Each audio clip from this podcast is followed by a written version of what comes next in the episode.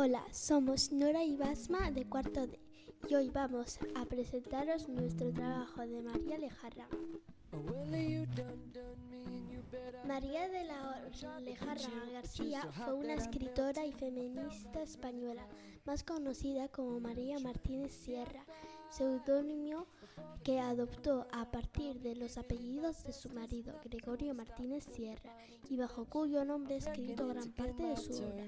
Nació en San Miguel de la Cogolla en 1874 y murió en Buenos Aires en 1974 con 99 años. María se casó con Gregorio Martínez Sierra en 1900 y aunque este se lió más tarde con la actriz Catalina Barcena e incluso tuvo una hija con ella. María Lejárraga tuvo que ganarse la vida con la traducción de obras de teatro europeas y americanas y mediante la colaboración en diarios, revistas y mediante la colaboración en, diarios en la Radio Nacional Argentina.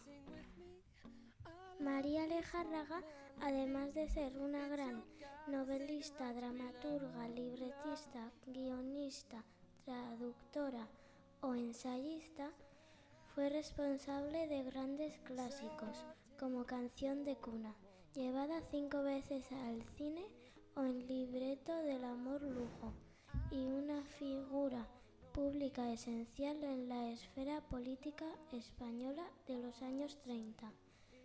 Fue una de las figuras más relevantes en el panorama español de las letras en general y del teatro en particular. Mujer de cultura, dominaba varios idiomas y trabajó obras de Shakespeare. El marido de María Lejárraga murió el 1 de octubre de 1947 en la Comunidad de Madrid.